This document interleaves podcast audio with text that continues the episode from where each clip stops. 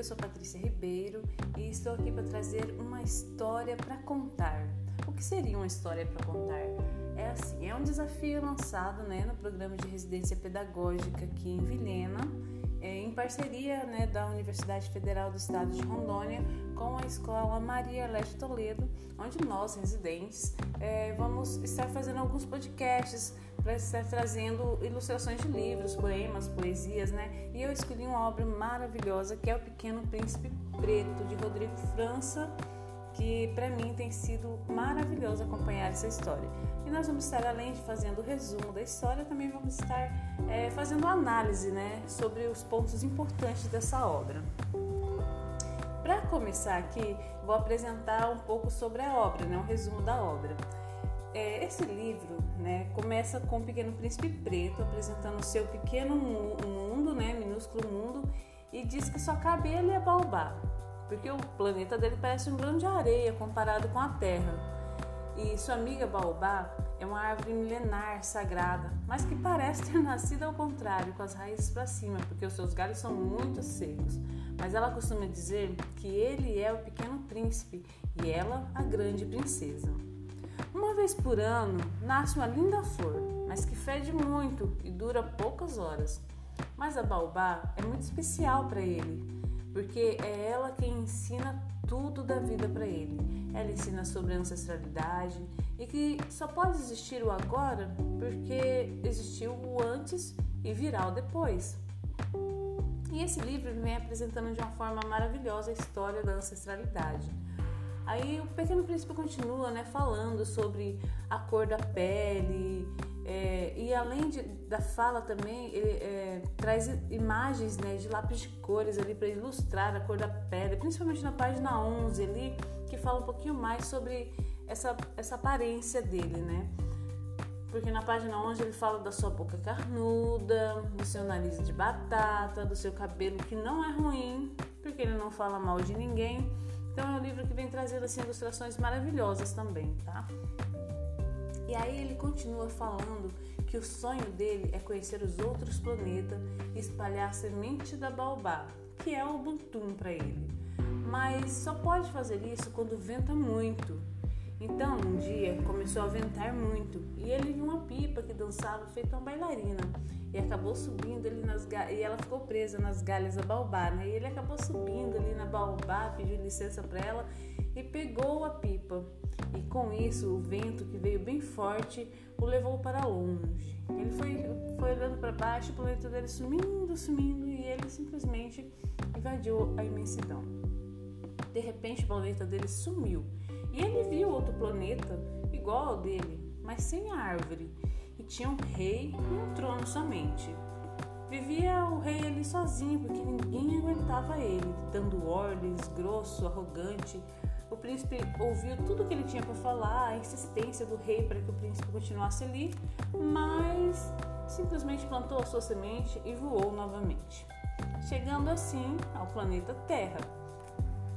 Grande, cheio de gente, bichos, planeta azul com bilhões de pessoas diferentes cada um de uma cor, de um jeito de viver. E ali ele conheceu a raposa. A raposa né, falou assim para ele sobre o modo de vida dela, que era uma vida chata porque ela caçava as galinhas e os homens a caçavam. E aí ela começou também a comparar é, ele com os outros garotos, diz que ele é igual a todos, né? Que ele é como se existir 100 mil garotos, ele é igual a 100 mil garotos. E assim como se existir 100 mil raposas, ela é igual a, uma das 100 mil raposas. Mas que se, se cativares um ao outro serão diferentes, porque daí se houver esse cativar, ela será única para ele e ele será único para ela. Então é um livro que vem apresentando várias várias é, metáforas, podemos dizer assim também, né, no livro. é bem importante, muito, muito gostoso de ser lido. Continuando aqui o nosso resumo, de repente ele vê várias pessoas adultas, mas todos estavam tão fixados com a caixinha preta que nem o percebia. Ele, ele conversou, chamou, falou alguma coisa, mas ninguém respondeu. Aí ele andou, andou muito, muito mesmo, e de repente ouviu gritos de criança e foi até onde eles estavam e começou a conversar com eles. Para onde vocês estão indo? Aí eles falaram que estavam indo para a escola, né? As crianças não eram livres na escola. A escola tinha grades. Mas mesmo assim, o pequeno príncipe pediu para brincar com eles lá.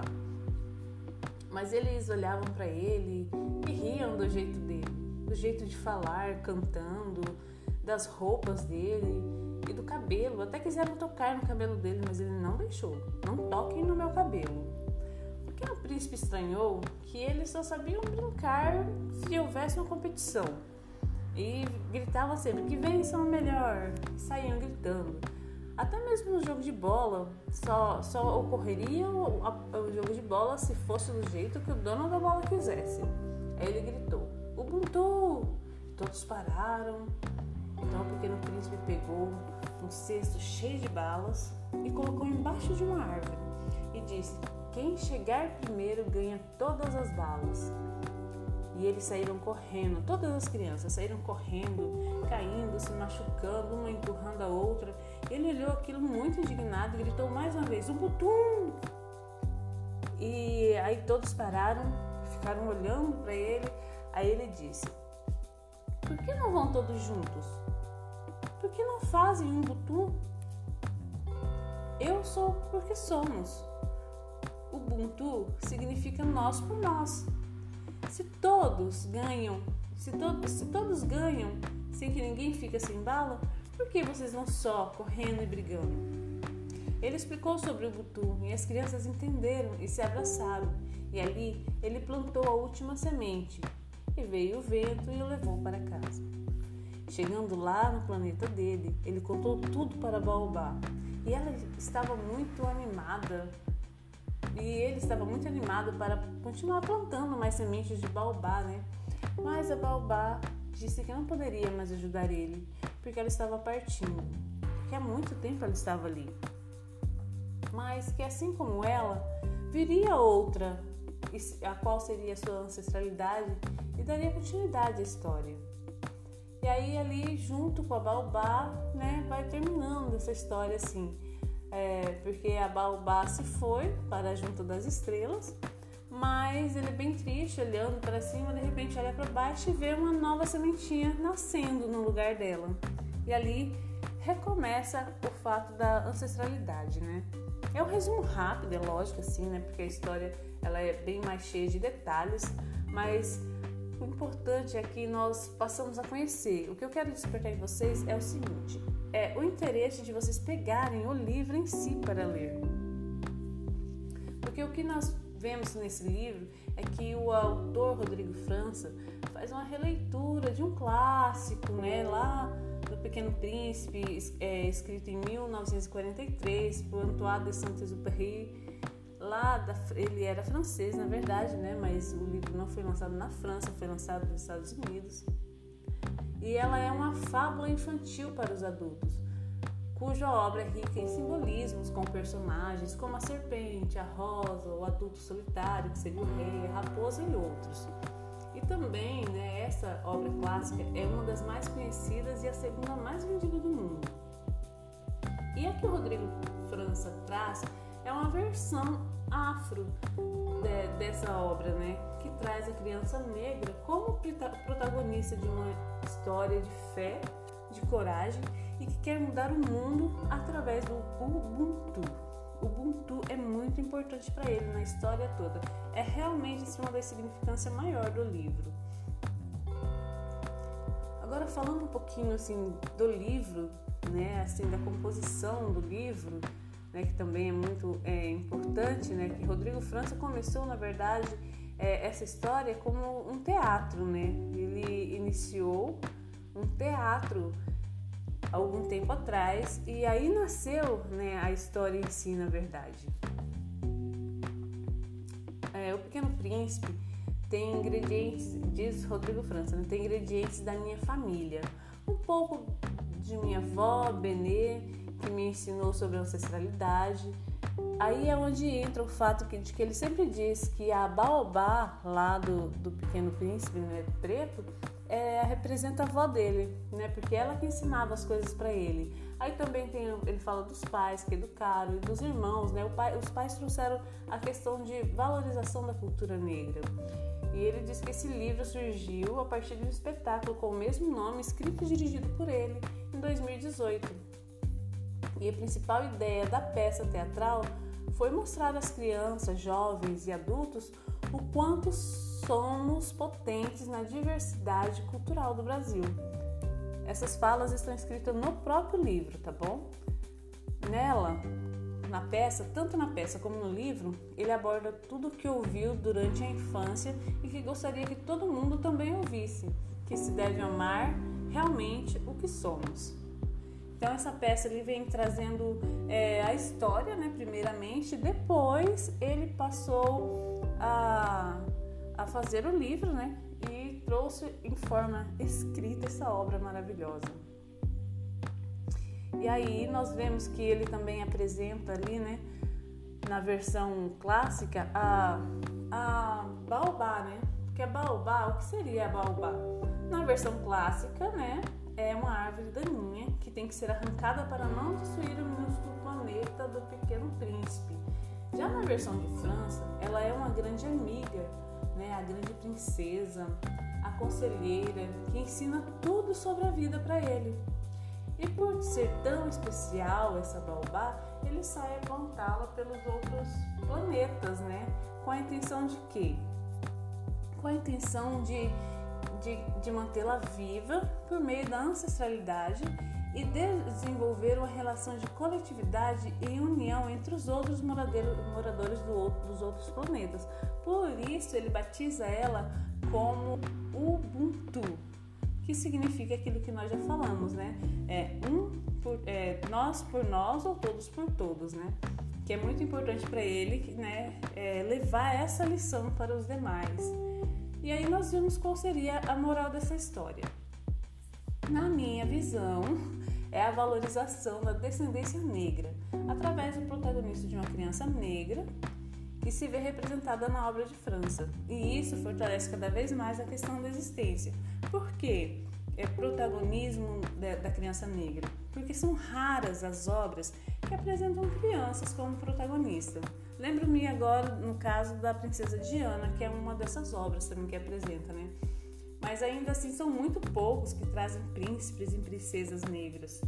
Isso faz com que a criança se sinta mais representada, né? Quando ela se vê é, a sua cor, né? A, a, o seu cabelo, a sua boca carnuda, representado em um livro de contos, né? Que quebra aquele padrão de beleza que se instaurou no mundo através de outras obras né, do início ali que começaram, porque as primeiras obras trazem esse padrão de beleza. E aí essa obras, essas obras, né, que trazem os negros como protagonista vem derrubando, vem quebrando esse normal de beleza, né? Então, porque o que quer dizer que seria anormal ser diferente? Não. Nós queremos trazer através dessa obra, assim como através desse podcast, o entendimento de que normal é tudo que existe, nós todos somos normais. E qual é a principal mensagem desse livro? Pequeno Príncipe traz uma mensagem universal de fé, de amor, de união, de resgate do, do, do próprio eu. E assim, é, é uma questão de filosofia africana mesmo, né? Que os filósofos africanos lidam muito com isso, deles se conhecerem, da pessoa conhecer a si mesmo. Então é uma filosofia que o autor, o autor propõe disso, de que a pessoa conheça a si mesma através dessa história. E o livro aborda também uma, das questões mais recorrentes no mundo, que é em relação às crianças negras, que é realmente o fato da aparência, como eu já citei, né? Ele vem trazendo isso de uma forma muito leve no livro, né? Que é, as outras crianças ali no momento da história, quando vocês forem ler com mais detalhes, assim, a história, elas começam a falar da roupa dele, do jeito dele de falar, do cabelo. E aí é, a França vem abordando de uma forma assim mais mais leve, mas não deixando de ser enfatizado. Por exemplo, quando ele diz: O meu cabelo não é ruim, ele não fala mal de ninguém, eu quero deixar. E, e ele ainda diz no livro que o Pequeno Príncipe cortava né, o cabelo dele porque as pessoas achavam que o cabelo dele era ruim. Mas agora que ele tipo se libertou, que agora ele vai deixar o cabelo dele crescer, crescer, crescer até chegar lá no céu. Então ele vem abordando assim de forma única, né? Esses temas ali, que nem na questão da, da, da baobá que nós falamos, né? Porque em um livro ela é representada como a árvore daninha, no outro ela é representada como símbolo da ancestralidade.